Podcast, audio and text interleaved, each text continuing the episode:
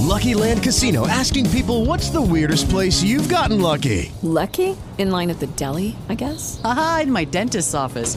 More than once, actually. Do I have to say? Yes, you do. In the car before my kids' PTA meeting. Really? Yes. Excuse me, what's the weirdest place you've gotten lucky? I never win and tell. Well, there you have it. You can get lucky anywhere playing at LuckyLandSlots.com. Play for free right now. Are you feeling lucky? No purchase necessary. Void where prohibited by law. 18 plus. Terms and conditions apply. See website for details. Hello, it is Ryan, and we could all use an extra bright spot in our day, couldn't we? Just to make up for things like sitting in traffic, doing the dishes, counting your steps, you know, all the mundane stuff. That is why I'm such a big fan of Chumba Casino. Chumba Casino has all your favorite social casino style games that you can play for free anytime, anywhere with daily bonuses. That should brighten your day a little.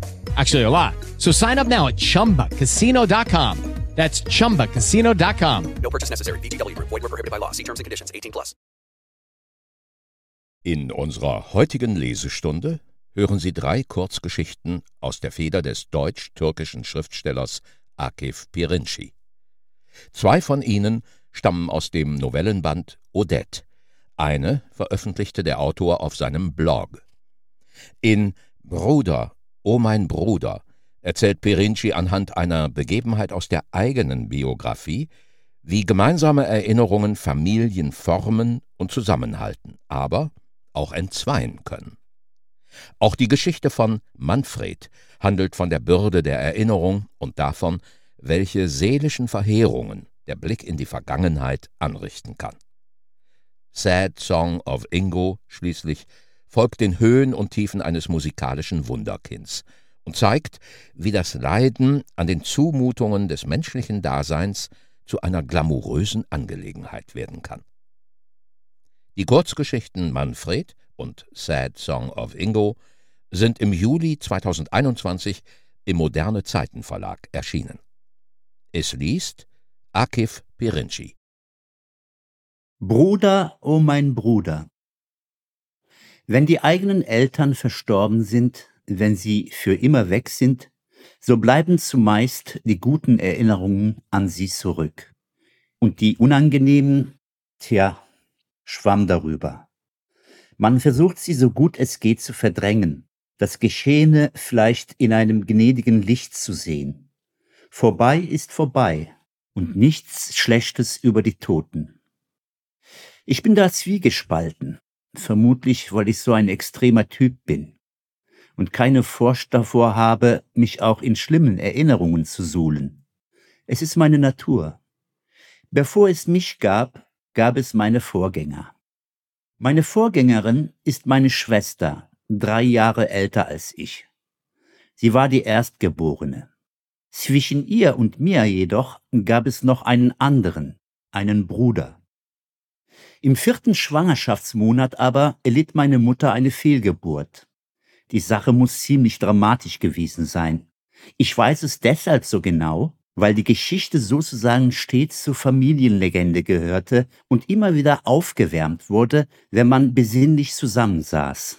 Ach ja, so war das damals. Meine Mutter tat dabei immer untröstlich. Sie war es wohl auch. Er hätte rote Haare gehabt, erzählte sie immer wieder, und so ein hübsches Gesichtchen. Es passierte mitten in der Nacht. Das ganze Bett war voller Blut. Und mein Vater rannte in Panik in die Nacht hinaus und stoppte das erstbeste Auto, das ihm entgegenkam. Die Leute halfen sich damals in der Türkei unbesehen. Und ab ging es ins Krankenhaus. Es war eine Rettung in letzter Minute. Dieser angeblich rothaarige Bruder, der es nicht zum Bruder geschafft hatte, wurde in meiner Kindheit, aber auch später noch, für mich zu einer Art mein Freund Harvey, zum imaginären großen Bruder an meiner Seite, mit dem ich in meinen traurigen und verzweifelten Momenten stille Zwiesprache hielt. Oft stellte ich ihn mir auch vor, zuweilen so intensiv, dass ich ihn tatsächlich sah. Er war natürlich viel cooler als ich und viel stärker, und mit einem unergründlichen Lächeln um die Mundwinkel präsentierte er mir für jedes meiner kleinen Probleme eine Lösung. Er war schon ein toller Typ, mein verloren gegangener Bruder. Eine bittersüße Geschichte, nicht wahr? Bloß besitzt sie einen Haken. Sie geht weiter. und ist am Ende nur noch bitter. Ich hatte nämlich noch einen Bruder. Dazu muss ich das wirtschaftliche Konzept unserer Familie erklären, nachdem wir nach Deutschland kamen. Es war ein denkbar einfaches Konzept. Arbeiten bis zum Umfallen, Geld sparen und damit irgendwann in der Heimat ein Haus bauen. Passend dazu waren meine Schwester und ich schon aus dem Gröbsten raus, so dass wir als Schlüsselkinder uns selbst beaufsichtigten und versorgten, während unsere Eltern sich kaputt malochten, mein Vater als Lkw-Fahrer und meine Mutter in der Dosenfabrik. So einfach dieses Konzept auch war, sie hatte die Familie auf einen Schlag verrohrt, ihr das Liebevolle, die Seele geraubt, ja auch ihren Sinn. Alles war jetzt untergeordnet der Imagination dieses verdammten Hauses in der Zukunft, und nichts durfte den großen Plan außer Kraft setzen. Nichts durfte ihm dazwischen kommen. Aus unserer einst sehr emotionalen Familie war nun eine ökonomische Einheit geworden, die sich nur in den gesetzlich vorgeschriebenen Ruhetagen die Chimäre einer Familie vorspielte, mehr schlecht als recht. So verbrachte ich meine Tage, meine Schwester war bereits in der Pubertät und hing stets außer Haus mit ihren Freundinnen ab, zwischen Schule und den Sperrmüllmöbeln in unserer Wohnung in einem vakuumähnlichen Zustand selbstmörderischer Langeweile, anfallartigem Verschlingen von Büchern und frustrierender Reizlosigkeit. Bis die Katastrophe eintrat, allerdings in einem völlig anderen Sinne, wie mir später aufging. Ich hörte meine Eltern zunächst sorgenvoll tuscheln. Ich weiß nicht mehr, ob meine Schwester es schon vorher wusste, aber ich wurde erst informiert, als die Bombe schon längst geplatzt war. Dennoch sollte ich in diesem Drama eine sehr bedeutende Rolle spielen. Meine Mutter war schwanger geworden. Ich will nicht so tun, als hätte ich seinerzeit das gleiche moralische Gewissen wie jetzt gehabt. Natürlich betrachteten meine Schwester und ich das in der Entstehung begriffene etwas als Konkurrenten. Wir konnten uns in unserem kurzen Leben nicht vorstellen, dass es einen anderen als uns beiden in der Gunst, auch in der finanziellen Gunst unserer Eltern geben könnte. Der andere würde sogar noch größere Aufmerksamkeit als wir beanspruchen. Es kam schließlich an einem Sonntag zu einem inoffiziellen Schiedsgericht am Frühstückstisch.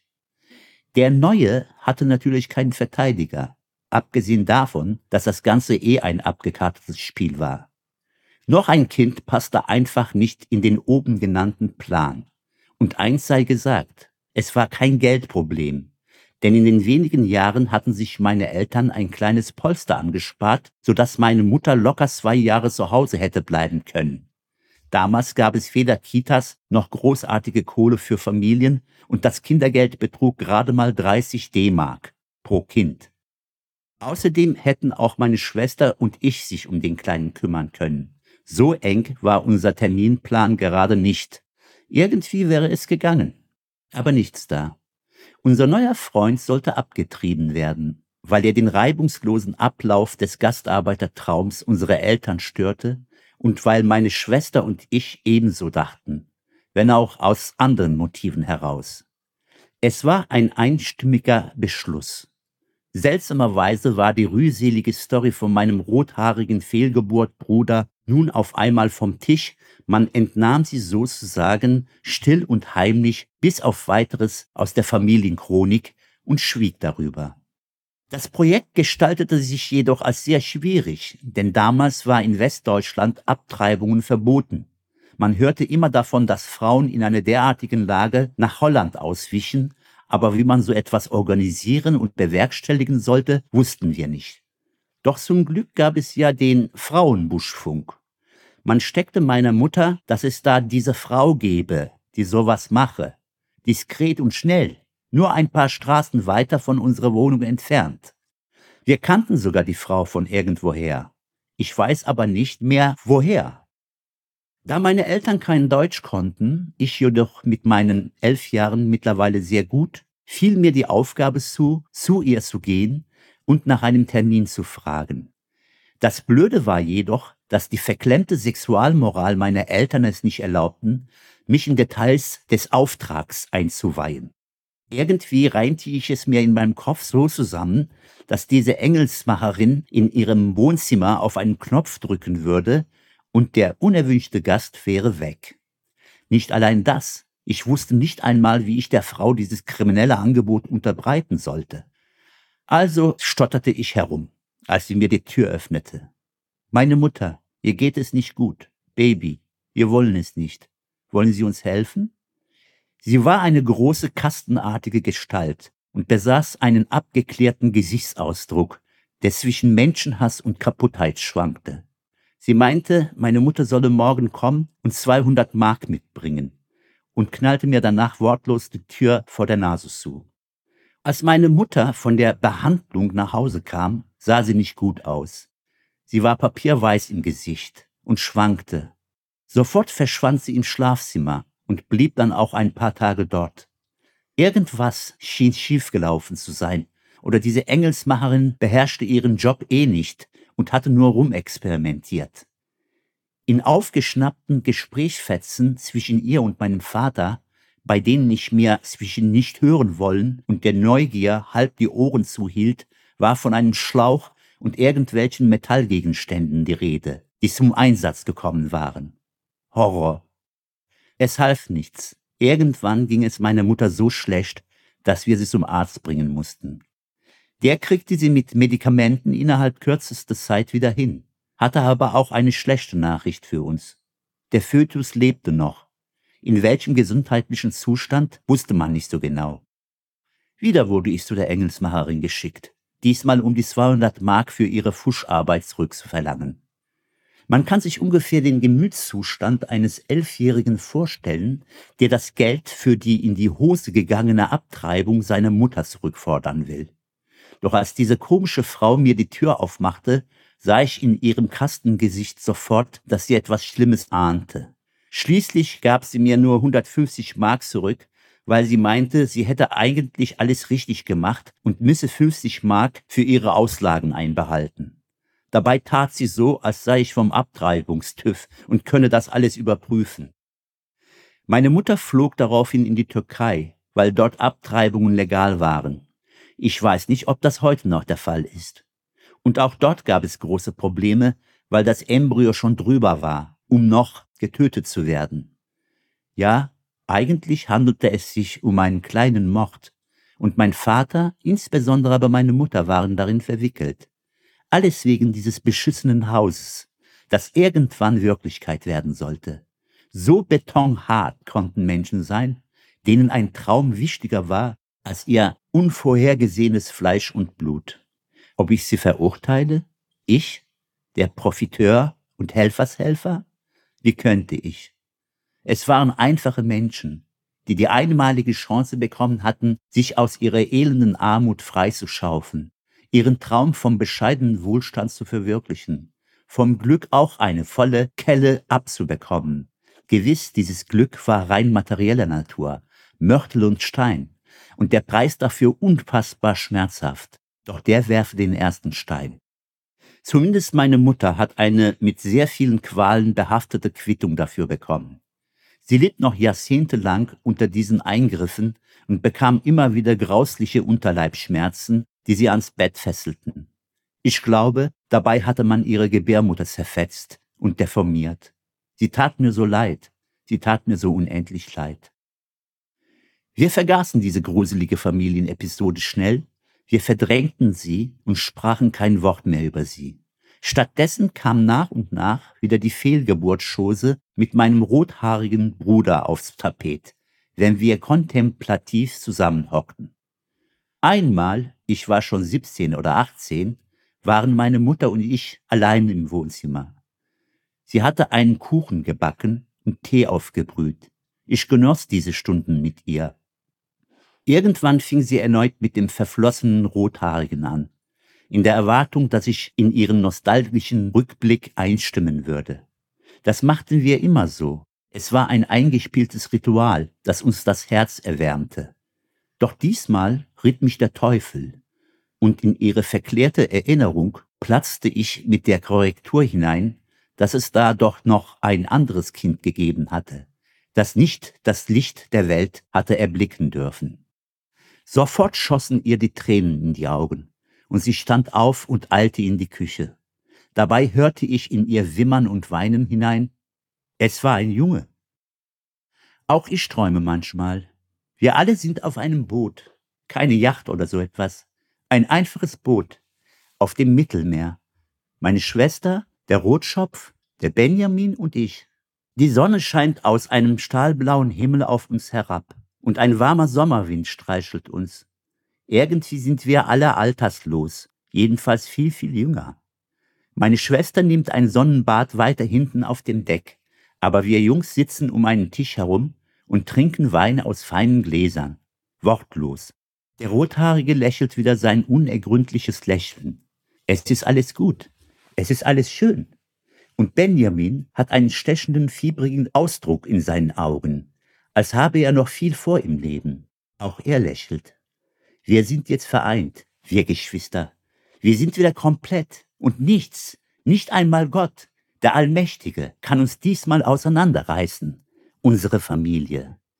Und dann weine auch ich wie damals meine Mutter. Manfred, er liegt mit offenen Augen und einem durchschnittlichen Kater im Bett. An den morgendlichen Kater hat er sich schon seit langem gewöhnt, spürt ihn kaum mehr. Es ist Punkt 10 Uhr morgens. Komisch, dass seine innere Uhr immer noch funktioniert. Und Manfred steht wieder einmal ein sehr schwieriger Tag bevor.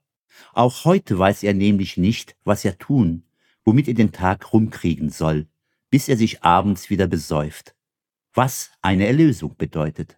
Klar, er könnte das Haus renovieren. Da ist Arbeit ohne Ende. Aber es ist nicht sein Haus.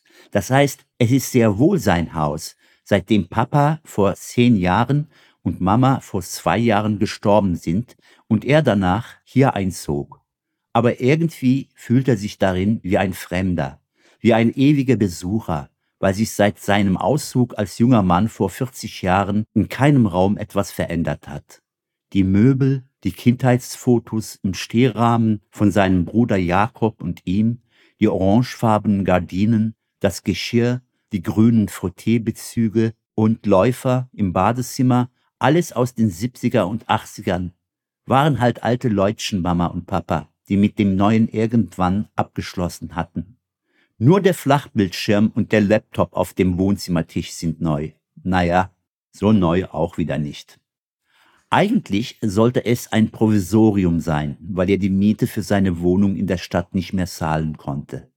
Da dachte er sich, wozu habe ich ein eigenes Haus, wenn auch weit vom Schuss und am Waldesrand.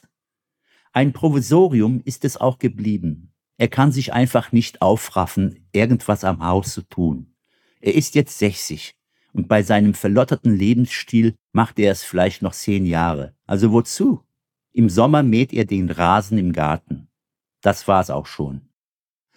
Manfred steigt aus dem Bett, schlüpft in seinen Morgenmantel, er in seine Alltagskleidung und überlegt, ob er wieder mal Caro anrufen sollte. Er hat mit seiner Tochter zuletzt vor drei Monaten gesprochen. Doch sie mag ihn nicht oder kann mit ihm nichts anfangen. Er weiß auch nicht, wie es dazu gekommen ist. Am Telefon ist sie sehr wortkarg hat nichts zu erzählen. Er eigentlich auch nicht. Und so wechseln sie wie flüchtige Bekannte ein paar Worte über das Wetter oder über ein krampfhaft herausgepicktes Thema über Belanglosigkeiten. Dabei spürt er, dass ihr diese Gespräche unangenehm sind. Zum Glück hat sie keine Kinder, sonst müsste er den Opa spielen, der sich hin und wieder bemerkbar macht und die Enkel pro forma ein paar Mal im Jahr besucht. Sie würde das Spiel zwar mitspielen, aber es wäre ihr in Wahrheit verhasst. Schade, sie war damals so ein liebes Mädchen gewesen. Ein Püppchen war sie. Mit Paul hingegen telefoniert er öfters. Aber sein Sohn hat dabei immer so einen aufgesetzt kumpeligen Ton drauf, gerade so, als spreche er zu einem x-beliebigen. Er nennt ihn dabei auch nie Papa, sondern immer nur Manni. Er hasst es, Manni genannt zu werden. Seit wann hat er sich das angewöhnt? Allerdings kommt Paul ihn auch nie besuchen. Manfred weiß nicht einmal, was er genau treibt. Mal studiert er, mal arbeitet er irgendwo, er wird daraus nicht schlau. Natürlich weiß er, dass das alles nach der Scheidung von Irene angefangen hat. Aber da waren sie doch kleine Kinder gewesen. Irgend so ein Trauma oder etwas ähnliches kann es also nicht gewesen sein.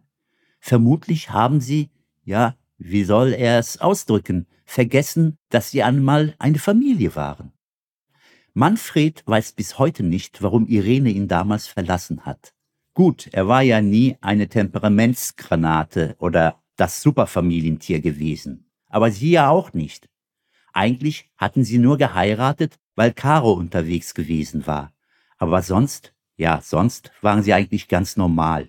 Der Durchschnitt halt. Wir alle eben. Und er hatte immer das Geld nach Hause gebracht. Keinem hatte es an etwas gefehlt. Alles, was die Kinder brauchten und wollten. Urlaub, Weihnachtsgeschenke, alle zehn Jahre ein neues Auto und einmal im Monat auswärts essen. Bis auf das Desaster mit der Selbstständigkeit von 92 bis 94. Aber danach ging es doch wieder bergauf. Nach der Scheidung war er zwei Jahre allein, brachte sich Waschmaschine bedienen und bügeln und sowas bei. Dann lernte er Sabine kennen über eine Kontaktanzeige. Sie war nicht mehr die jüngste und auch nicht die hübscheste, doch sie besaß ein liebevolles Wesen. Auch mit der Unterleibsgymnastik lief es ganz passabel, bis sie immer stiller wurde, immer müder, immer abwesender, so als sei sie gar nicht da, nicht mehr vorhanden. Manfred hatte nicht herausfinden können, wieso es dazu kam, und tröstete sich damit, dass sie in Wahrheit gar keine neue Beziehung gesucht hatte, sondern aus reiner Gewohnheit unbedingt einen Mann an ihrer Seite haben wollte. Sabine entschwand aus seinem Leben wie Luft aus einem allmählich immer platter werdenden Reifen. Vor einem Jahr hatte es Manfred nicht mehr ausgehalten und sich über einen Service eine Nutte nach Hause bestellt. Man hatte bei dieser Agentur großes Aufheben um die Tarife und seine Kreditkarte gemacht. Zwei Stunden Minimum, jede Stunde 200 Euro, jede weitere Stunde 150 Euro, plus Fahrtkosten fürs Taxi. Er nahm den Minimaltarif. Zumindest hatten sie nicht geschummelt, denn sie sah tatsächlich genauso aus wie auf den Fotos der Internetseite. Relativ jung, hübscher Körper, freundliches Wesen.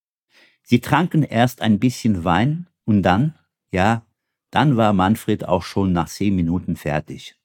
Sie hatten noch eine Stunde und sie fragte, ob er nicht noch etwas von dem Wein nachschenken könne. Als die Zeit abgelaufen war, hatte sie schon mächtig einen sitzen. Er sagte, dass er für ihren weiteren Verbleib nicht die Kohle hätte. Sie meinte, das wäre egal. Sie wolle jetzt nicht nach Hause und ob er nicht etwas Härteres in der Bude hätte. Sie tranken die ganze Nacht durch, und als er am nächsten Tag gegen Mittag vor ihr aufwachte, bemerkte er, dass sie sich im Schlaf eingepisst hatte. Zu all dem verschwendeten Geld musste er sich jetzt auch noch eine neue Matratze besorgen. Bis vor eineinhalb Jahren nahm Manfred immer wieder Kontakt zu alten Freunden und Klassenkameraden auf. Fast alle wohnten noch in der Nähe, waren seitdem nie von ihrem Heimatort woanders hingezogen. Gemeinsam trafen sie sich in einem Gasthof oder in einer Kneipe. Am Anfang war es noch lustig, wieder die alten Geschichten aufzuwärmen, sich in die Jugend zurückzuträumen und über vergessene Feindschaften untereinander zu lachen. Meist war es um ein begehrtes Mädchen gegangen. Aber dann soff Manfred wie gewohnt ein paar Humpen zu viel und fing mit dem Politgerede an. Die Regierung würde sie alle verarschen und so. Die Jugend heutzutage wäre ein einziger verweichlichter, verblödeter Haufen und so. Zu viele Ausländer im Land und so.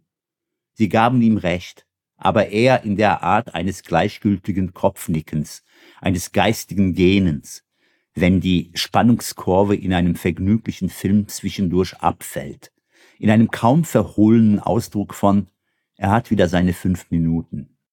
Manfred verstand nicht, dass diesen Leuten ihr beschissenes Leben komplett egal war, dass sie es nahmen, wie es kam, dass sie zwar die kleinen Annehmlichkeiten schätzten, jedoch keine großen Veränderungen. So wie er selbst waren sie beinahe alle Frührentner, meist noch verheiratet und mit einem kleinen Eigenheim irgendwo in der Wallerei. Ihren Frauen kam die Rolle des Faktotums, der Köchin, des Seelentrösters in bitteren Zeiten und des Schutzes gegen die Einsamkeit zu.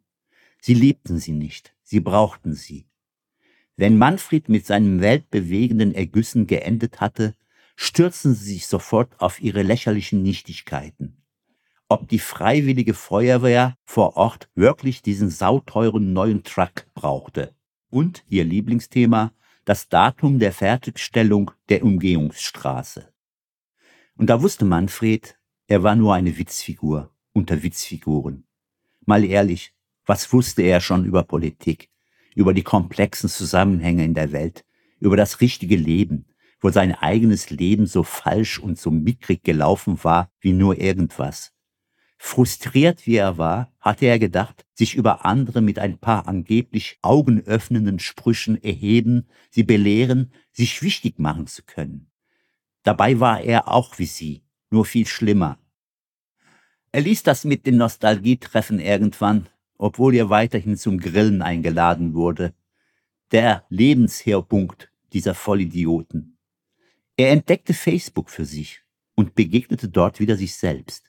Auch dort tummelten sich jede Menge Kaputtnixe, die alles durchschaut zu haben glaubten, dämliche Sinnsprüche vor einem Sonnenuntergangsfoto und vergilbtes Zeug aus ihrer Jugend posteten, in der sie selbst mit dem Aussehen eines behinderten Affen von einer glorreichen Zukunft geträumt hatten und überhaupt allwissend das einzig wahre Leben lebten. Und dann waren da noch welche, die ständig über ihre tausenderlei Krankheiten und ihre Krankenhausaufenthalte berichteten. Immer wieder ein Stimmungsaufheller. Einmal jedoch begegnete er dort einer Frau, die wirklich zu ihm gepasst hätte, dachte er sich jedenfalls. Obwohl sie offenkundig etwas angejagt war, sah sie noch ganz gut in Schuss aus. Sie besaß ein bezauberndes Gesicht und kleidete sich stilsicher. Eine echte feine Dame. Manfred schrieb ihr über persönliche Nachrichten, aber sein Wortschatz war zu begrenzt und er konnte seine Gefühle für sie nicht derart raffiniert ausdrücken wie so ein Studierter. Auch das schrieb er ihr. Ihre Antwort war ein Smiley mit Lachtränen. Danach meldete sie sich nie mehr wieder. Während Manfred ein paar Eier in die Pfanne haut, kommt ihm plötzlich die seltsame Sache von letzter Nacht in den Sinn. Irgendwann in den späten Stunden war er aufgewacht, und obwohl er wie jeden Abend auch diesmal reichlich gebechert hatte, fühlte er sich mit einem Mal hellwach. Er glaubte, dass jemand ihn gerufen hätte. Manfred, komm, komm rüber.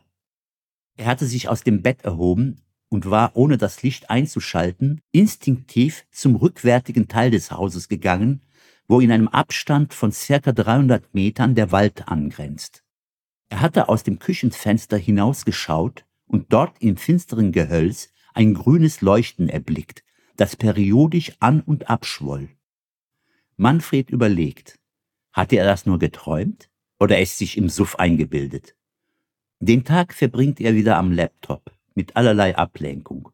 Mal guckt er sich Pornoschnipsel auf den einschlägigen Seiten an, mal philosophiert er in irgendwelchen Netzwerken und Chats über Gott und die Welt. Insgeheim jedoch ist er innerlich aufgewühlt und wartet nur darauf, dass die Nacht endlich kommt. Er will lange aufbleiben, möglichst mit weniger Alkohol als sonst im Blut und dann schauen, ob es wieder grün glüht im Wald. Wenn ja, will er diesmal aus dem Haus, der Sache auf den Grund gehen. Vielleicht waren es letzte Nacht bloß Jugendliche, die einen drauf machten. In seinen Jugendtagen waren sie ja auch immer schnell für solch einen Scheiß zu haben gewesen. Am Abend setzt er sich auf einen Stuhl vor dem Küchenfenster und beobachtet beim ausgeschalteten Licht den Wald. Die Stunden vergehen zäh, und zwischendurch kommt er sich lächerlich vor, weil er einem Phantom aus einem Sufftraum nachzuspüren glaubt. Doch dieser Ruf nach ihm klang so real, geradezu vertraut. Ab Mitternacht nickt er immer wieder kurz ein, obwohl er außer einer Dose Bier nichts getrunken hat. Wenn er aus dem Sekundenschlaf wieder erwacht, geschieht dies immer mit einem schreckhaften Zucken. Vielleicht sollte er ins Bett gehen, anstatt wegen dieses albernen Schwachsinns am Ende vom Stuhl zu fallen. Dann nickt er wieder ein. Manfred, komm doch zu uns. Komm, Manfred, komm. Er schreckt auf. Und da. Erneut dieses intensive grüne Leuchten und Glühen im Gehölz. Es muss so um drei Uhr nachts sein. und ganz langsam fallen die ersten Schneeflocken des Winters. Manfred bindet sich den Schal um und zieht seine Steppjacke an. Langsamen Schrittes marschiert er zum Wald. Aus einem seltsamen Grund empfindet er nicht die leiseste Spur von Furcht. Im Gegenteil, Schritt um Schritt überkommt ihn dabei so etwas wie eine frohe Erwartung. Als Manfred in den Wald eindringt, ist das grüne Licht um ein Vielfaches greller und flächendeckender geworden. Jeder kahle Baum, jedes Geäst reflektiert es so intensiv, dass seine Augen geblendet werden. Er tritt in dieses intensive Grün hinein, wie ein aus dem trüben Ozeangrund zu kristallenen Wasseroberfläche aufsteigender Taucher. Dann schließlich beginnt die Helligkeit fast an zu brennen, alles durchdringend, gleich einem immerwährenden Lichtblitz und raubt ihm den Atem. Und dann, und dann, und dann gewöhnen sich seine Augen an das strahlende grüne Gefunkel, und er sieht sie vor sich. Es ist ihr Reich. Niedliche kleine Wesen, vielleicht einen halben Meter groß, eher kürzer, allesamt grün gekleidet, mit phosphorisierender Haut und langen Zipfelmützen auf dem Kopf. Ihren Frauen filigran, wunderschön und lieblich wachsen transparente Flügel aus dem Rücken, deren Schläge wie beim Schwirrflug eines Kolibris in atemberaubender, mit bloßem Auge kaum wahrnehmbarer Geschwindigkeit erfolgen. Auch sie leuchten grün aus ihrem Innern. Es sind Kobolde und Feen oder etwas anderes. Manfred hat keinen Namen dafür. Überall haben sie ihre kleinen Hütten mit kleinen Gemüsegärten davor errichtet. Aus den Schornsteinen steigt ebenfalls grüner Rauch. Da gibt es diese winzigen Laternen, die tausendfach aus den Fenstern der Hütten herausleuchten und die Miniaturstraßen erhellen und in denen wie Glühwürmchen ein rätselhafter Strahlegeist zu wohnen scheint. Sie arbeiten an selbstgesimmerten Webstühlen und weben mit ihren winzigen Händchen einen erlesenen, weiß wie Diamanten funkelnden Stoff. Und sie stellen in kupferfarbenen Destillen und Kübeln einen Trunk her, der violett schimmert, herrlich duftet, vor allem aber göttlich schmeckt und einen in einen ekstatischen Rausch versetzt. Alles ist illuminiert, alles strahlt, alles ist Licht, und alle lächeln Manfred zu seinem Willkommen zu. Hier lässt sich's leben, denkt er, und sein Herz geht vor Glück und Dankbarkeit auf, so dass ihm die Tränen in die Augen steigen. In den nächsten Tagen schläft er tagsüber, damit er in der Nacht voller Elan bei seinen neuen Freunden sein kann. Dabei bemerkt er, dass einer der Elfen, ihr Name ist Tulli, ein Auge auf ihn geworfen zu haben scheint. Das heißt, sie haben beide ein Auge aufeinander geworfen. Sie ist von solch atemberaubender Schönheit und derartigem Liebreiz, dass man sie nicht länger als ein paar Sekunden anschauen kann, ohne innerlich zu zerfließen. Ihre strahlend grünen Augen, ihre kohlschwarzen, geschwungenen Augenbrauen, ihre stets in Zeitlupe in alle Himmelsrichtungen flatternden langen Haare, ihr zuckersüßes Gesichtchen, ihr zerbrechlicher Feenkörper, ihre permanent zwischen rosa und indigo changierenden Flügel und ihre Füßchen in den rot funkelnden Schüchen, ach, er würde vor Glück glatt in Ohnmacht fallen, wenn er nur einen einzigen Kuss von ihr erhielte. Auch die anderen Wichte kriegen es mit, ermuntern die beiden, necken sie mit zweideutigen Sprüchen. Er lässt sich nicht lange bitten. So kommt es, dass nach einer kurzen Kennenlernphase eine den ganzen Wald zum Erzittern bringende Hochzeit gefeiert wird, auf dem sich das Lichtermeer ringsumher zur Intensität einer Supernova steigert, mehrere Nächte lang. Die Winzlinge haben für Braut und Bräutigam aus ihrem prachtvollen Wunderstoff traumhafte Kleider geschneidert und extra einen neuen Trunk kreiert, der alle im Lichte fliegen lässt. Am Tag darauf sitzt Manfred in seinem Haus und denkt über alles intensiv nach. Nein, er kann nicht mehr hier bleiben. Er hat hier nichts, nicht einmal etwas oder jemanden, mit dem er auf irgendeiner Weise verbunden wäre. Kurz überlegt er, ob er ein paar private Sachen mitten in den Wald nehmen soll. Aber er hat ja eigentlich nichts Privates, weil es ihn seit Jahren gar nicht mehr gibt. Auch die Vergangenheit nicht mehr. Vielleicht das Handy, falls Caro und Paul ihn mal anrufen. Ja, das Handy nimmt er mit, doch niemand ruft an. Als im März des neuen Jahres der Schneemantel zu tauen beginnt, wird im Wald von Spaziergängern ein männlicher Leichnam gefunden. Schnell wird ermittelt, dass es sich dabei um den Eigentümer eines angrenzenden Hauses handelt. Todesursache ungewiss.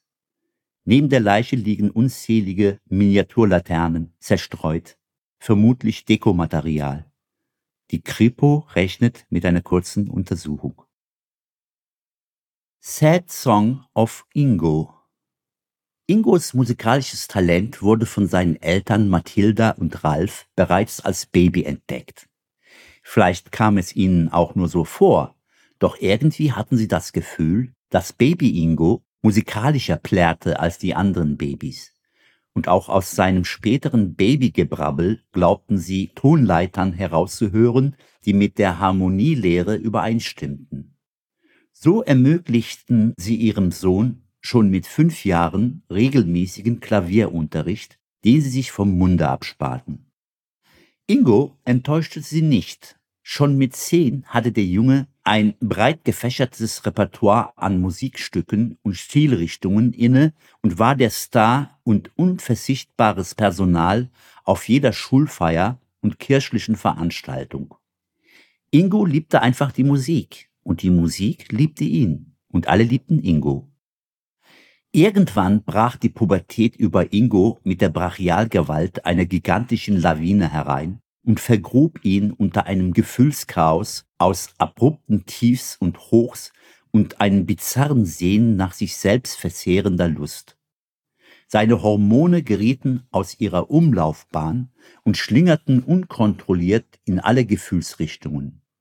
Mit einem Mal bedeutete das Klavier Ingo nichts mehr, und er stieg auf elektrische Gitarre um, die er sich innerhalb von Wochen bis zur Perfektion selbst beibrachte.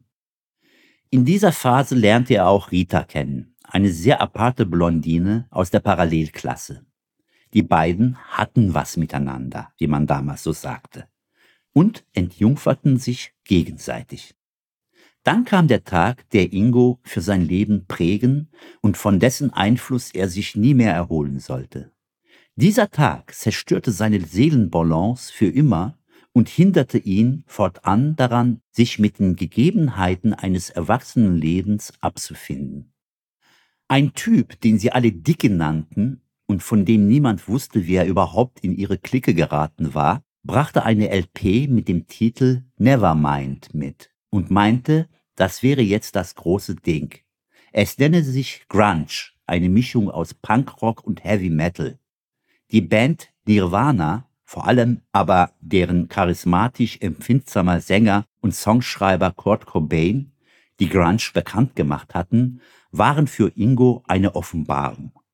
Den Song Smells Like Teen Spirit aus dem Album hörte er sich mindestens 30 Mal am Tag an. Ingo war fasziniert von dem Lifestyle, den Nirvana pflegte die Attitüde einer Garagenband, die noch unkommerziell und unschuldig zwischen Weltschmerz, Dauerparty, Mädchen, Drogen und Ekstase vor sich hin jammt, obwohl man längst ein millionenschwerer Star ist. Kurz Introvertiertheit, die eher an einen altmodischen Poeten erinnerte und seine glamouröse an sich selbst Leidenspose, der einmalig erdige schmutzige Sound, der all den übrigen bis zur Überperfektion hochgesüchteten Rockdreck der Lächerlichkeit preisgab. All dieses anarchistische, laute und doch so tiefsinnige ließ Ingo vor Ehrfurcht erzittern und erweckte einen unbändigen Tatendrang in ihm.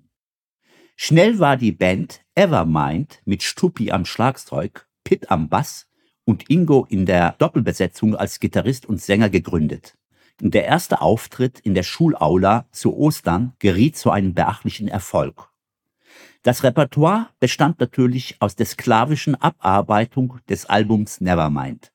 Und auch wenn ein paar Idioten immer wieder brüllten, sie sollen besser beinhart von Torfrock spielen, so schien sich Ingo in seinem Berufswunsch, ein zweiter Kurt Cobain zu werden, bestätigt.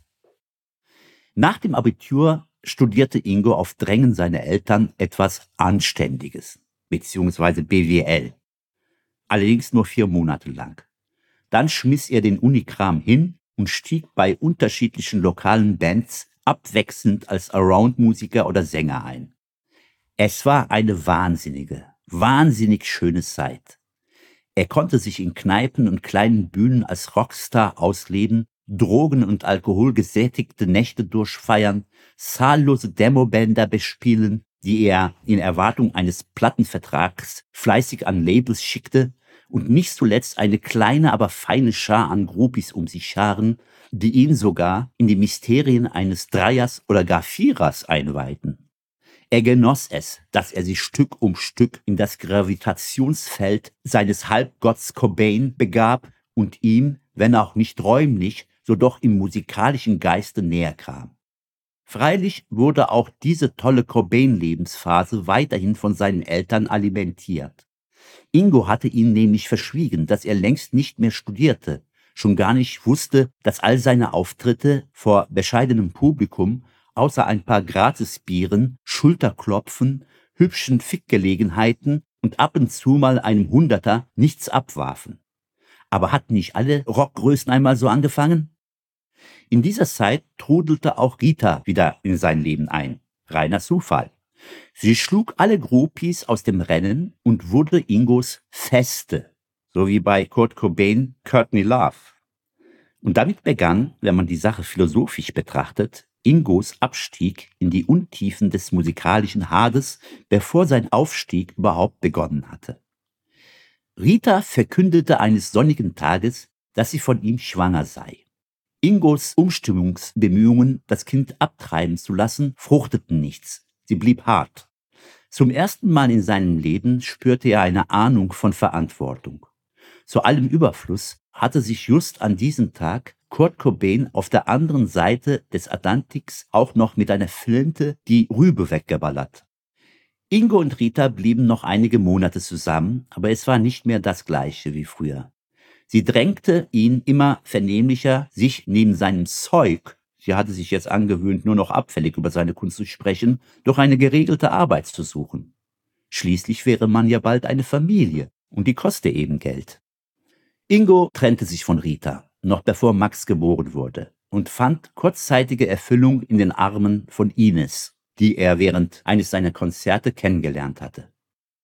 Leider währte das Glück nicht lange, denn bald stieg ihm das Jugendamt wegen Unterhaltszahlungen für Rita und Max aufs Dach. Auch Ines veränderte sich plötzlich, körperlich.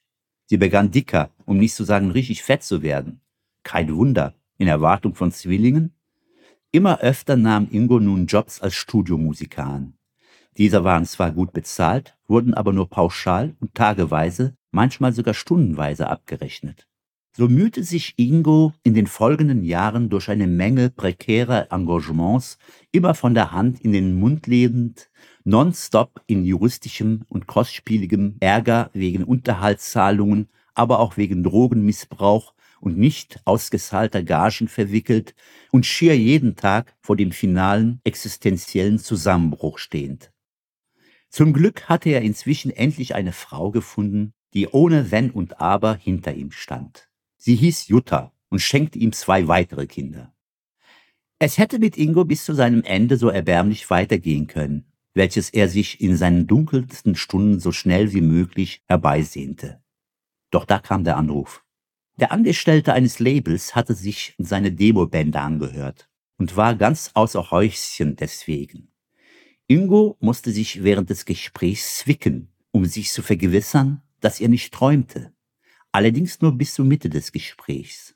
Der Mann teilte ihm mit, dass er mit seiner Musik zwar nichts anzufangen wisse, doch sein Können an der Gitarre habe ihn ungeheuer beeindruckt. Und jetzt kam's. Roland Kaiser suche gerade einen professionellen Gitarristen für seine Begleitband, dem eine buchstäblich kaiserliche Gage und eine kleine Gewinnbeteiligung an den zahlreichen Konzerten winke. Ob er sich so eine Art von Mucke vorstellen könne. Ingo sagte nicht sofort ja und bat sich eine Bedenkzeit von einigen Stunden aus. So sollte es also mit ihm enden? Von Kurt Cobain zu Roland Kaiser? Von Smells Like Teen Spirit zu Santa Maria? Niemals.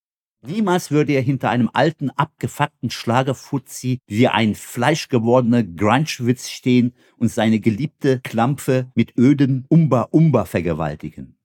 Er ahnte, dass er sich an die Kohle schnell gewöhnen und sich dann vielleicht auf noch demütigendere Dinge einlassen würde. Nein, nein und nochmals nein.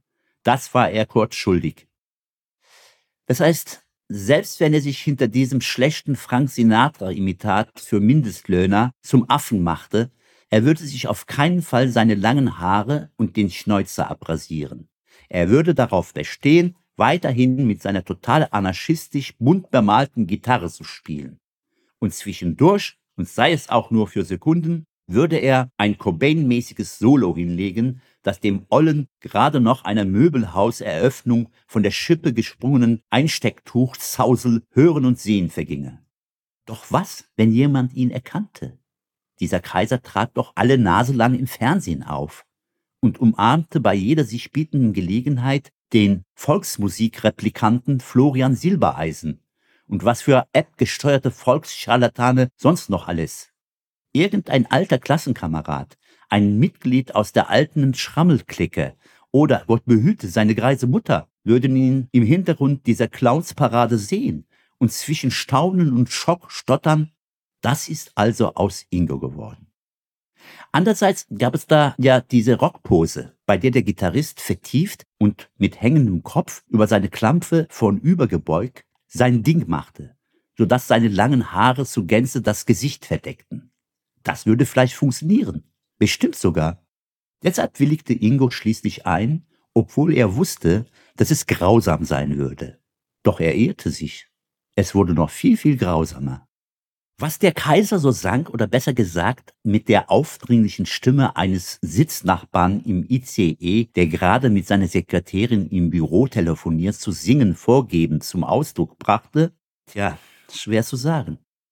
Es sollte wohl so etwas ähnliches wie eine Kombination aus extrem schlechtem französischen Chanson, gefloppten Italopop, deutschem Bumsschlager und ölig tropfender Pathosballade sein, abgerundet mit dem obligatorischen Mitklatschrhythmus und einer Assoziationsprise an einen randvollen Kotzeimer, weil einem dabei ständig Bilder von Komasäufern durch den Kopf schwirrten, die sich sowas anhörten. Die Lyrics besaßen etwas unauthentisch Authentisches, etwas vom reichhaltigen Erfahrungsschatz eines reifen Mannes nach drei Schlaganfällen und mit künstlichem Darmausgang, etwas vor dem Weibe Dienerisches, nach dem Motto, auch wenn du hinter meinem Rücken die komplette Eishockeymannschaft über dich hast rutschen lassen, du bist wunderbar. Tralala. Aber auch reines Gaga enthielten diese Liebeslied sein sollenden Beliebigkeitstexte. Man lebt nur zweimal, man stirbt nur einmal. Doch ich hab keinmal so geliebt. Das ist das Ende. Wir sind Legende. Hä? Das Absonderliche an diesem durch die Wunder der modernen Medizin dauerreanimierten Kaiser war, dass er bei jedem seiner Shot-Songs vorweg einen Vortrag darüber hielt, wie er entstanden sei und was der Toningenieur bei der Aufnahme zu Mittag gegessen hätte, als handelte es sich dabei um eine kostbare sakrale Bachkantate und nicht um einen kostenpflichtigen Hörsturz. Er schämte sich nicht einmal vor Publikum zuzugeben, von wem er den Song geklaut hätte, dieser Lappen. Überhaupt das Publikum, auch so ein Mysterium. Auffällig junge Weiber befanden sich darunter. Zwar keine Teenager mehr, aber noch brauchbares Material. Einige von ihnen trugen aufblasbare pinke Kronen. Und Ingo fragte sich immer wieder, ob die Dinger am Eingang gratis verteilt wurden oder ob diese geistesgestörten Frauen horrende Summen dafür ausgaben, um vor dem Kaiser mit so einem Plemplem-Zeug auf dem Schädel aufzutreten. Und ob der Kaiser eine Gewinnbeteiligung daran kassierte. Vor allem aber stellte sich Ingo in seinen depressiven Stunden vor, wie diese Weiber früh morgens zu ihrer Supermarktkasse oder zu irgendeinem anderen abgefuckten Job trabten, wo man sie den ganzen Tag für beschissen wenig Kohle hin und her hetzte wie sie abends in einer nach Scheiße und Kotze stinkenden Straßenbahn nach Hause fuhren und dann eine Roland Kaiser CD in den Player schoben, um sich ihre eigene Verarsche anzuhören. trauriger war nur noch der Tod. Aber ging es ihm so viel besser? Allabendlich zupfte er seine zwei, drei Akkorde zu solch einem Schwachsinn wie Den Helden weinen, nur im Geheimen. Wenn ich allein bin, kämpfe ich um alles oder nichts. Und wenn du tatsächlich ein Held wärest, so dachte Ingo bei sich, dann würdest du nicht nur im Geheimen weinen, sondern dich auf der Stelle von der höchsten Brücke Deutschlands stürzen. Nach solchen Überlegungen pflegte er sich nachts im Hotel die Minibar über den Kopf zu stülpen, weil er so doof war, die Hotline-Nummer für Suizidgefährdete rauszubekommen. Andererseits war der Schmerz die Quelle aller Kreativität. So notierte er sich, nachdem er von der nicht gerade regelkonform benutzten Toilette ins Bett torkelte, die Zeilen Du warst mal schön, jetzt bist du hässlich, bald stirbst du ganz plötzlich um sie dem Kaiser am nächsten Tag für einen neuen Song vorzuschlagen. Der Höhepunkt dieses Elends war die im März von der ARD bewerkstelligte Ausstrahlung anlässlich des neuen vertonten Sadismus kaiserlicher Manier mit der vor Gericht keine Sekunde lang aufrecht zu erhaltenden Behauptung, alle lieben Kaiser. Dort sah man auf der Bühne Ingo hinten ganz rechts wie er für diesen Despoten des pseudo-tiefsinnigen Charles Aznavour im Grabe zum Rotieren bringenden und als Argument für die Wiedereinführung der Todesstrafe dienenden Musikgeschmacks in die Seiten griff. Ein paar irritierende Momente lang versuchte er ein Cobain-Solo und tat so, als ergebe das, was hier ablief, ja das Leben überhaupt irgendeinen Sinn. Danach auf dem Weg zum Hotel begann sein Handy im Halbminuten-Rhythmus zu summen. Es meldeten sich Freunde, Bekannte, Verwandte, Kollegen, Geister aus der Vergangenheit. Alle, wirklich alle hatten sie ihn wiedererkannt. Wenn man ihn bei der Vergewaltigung einer Minderjährigen in Flagranti erwischt hätte, wäre es nicht schlimmer gewesen. Ingo überlegte kurz, ob er sich vor einen fahrenden Bus werfen solle. Doch Überraschung. Sie alle hatten diese Note für Note aufgetürmte Scheiße toll, wunderbar und geil gefunden. Sie gratulierten ihm. Sie konnten es nicht glauben, dass er, ihr Ingo, eine so bedeutenden Musikkoryphäe wie Roland Kaiser die Stange bzw. die Gitarre hielt. Sie waren außer sich vor Stolz auf ihn. Mitten auf der Straße fiel Ingo auf die Knie und begann zu weinen. Es war ein Weinen solcher Art, wenn Geist und Körper in einen ekstatischen Zustand geraten, alles in einem sich auflösen beginnt vor orgiastischem Glück, wenn diesseits und jenseits einst werden. Ingo hatte eine Erscheinung. Kurt Cobain tauchte in einem augenblendenden, güldenen Licht vor ihm auf und lächelte ihm unergründlich zu. Der alte Granchi trug so ein helles Sackkleid wie Jesus Christus und einen Heiligenschein. Ist okay, Ingo. Brauchst dich nicht zu schämen. Du hast alles richtig gemacht, sprach Kurt komischerweise auf Deutsch. Ich vergebe dir. Alles ist gut. Um ehrlich zu sein, auch ich höre ab und zu den ollen Kaiser. Aber er so seine früheren Bretter. Weiß schon. Sankta Maria und den Kram. Ingo nahm das Unterhalt Gesprochene wie ein in Glitzerstaub getauchtes Elixier in sich auf. Tränen liefen ihm unablässig übers hell erleuchtete Gesicht. Nimm mich mit, Kurt. Erlöse mich, wimmerte er. Mein Leben ist so scheiße. Das kannst du dir gar nicht vorstellen. Neulich hat mich so eine alte Schabracke wegen sexuellen Missbrauchs angezeigt, weil ich sie vor 25 Jahren nach einem Konzert backstage belästigt haben soll. Was heißt hier belästigt? Wir haben gefickt, bis wir ganz wund waren und sie hat dabei gekreischt, als würde ihr der Verstand aus der Muschi rauslaufen. So sieht's aus, Meister. Hol mich zu dir, Kurt. Bitte, bitte. Wieder lächelte Cobain sibyllinisch. Am nächsten Tag vermisste Roland Kaiser seinen Gitarristen. In unserer Lesestunde las der Schriftsteller Akif Birinci drei Kurzgeschichten, die auf seinem Blog sowie als Teil seines Novellenbandes Odette im Juli 2021 im Moderne Zeiten Verlag erschienen sind. Mehr über den Autor erfahren Sie auf unserer Internetseite unter www.kontrafunk.radio.